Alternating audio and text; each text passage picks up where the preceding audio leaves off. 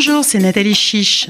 Ravie de vous retrouver pour une nouvelle chronique de 50 nuances de net. Cette semaine, j'ai souhaité revenir sur le vote des députés mi-novembre d'une disposition dans la loi de finances 2020 qui permet désormais aux agents du fisc de collecter toutes les données des Français sur les réseaux sociaux comme Facebook ou Instagram, mais aussi sur les plateformes de commerce en ligne comme Le Bon Coin ou eBay.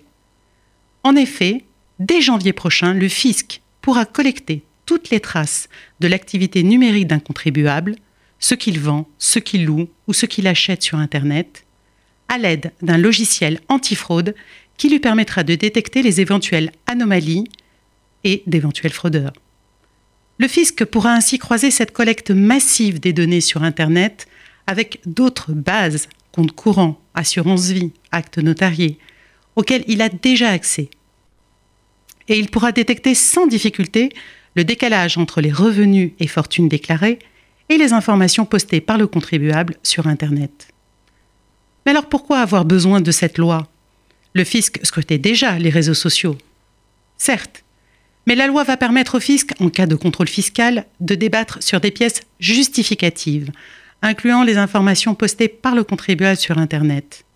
À charge pour lui de fournir des explications pour contester un éventuel redressement. Et notre vie privée alors? La CNIL a exigé des garanties fortes dans son avis du 30 septembre dernier.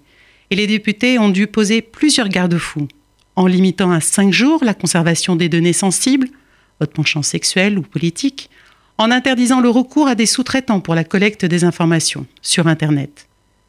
Même si les députés ont donné leur feu vert pour une expérimentation de trois ans, il y a de fortes chances que l'État rende cette expérience illimitée afin de renforcer la loi antifraude.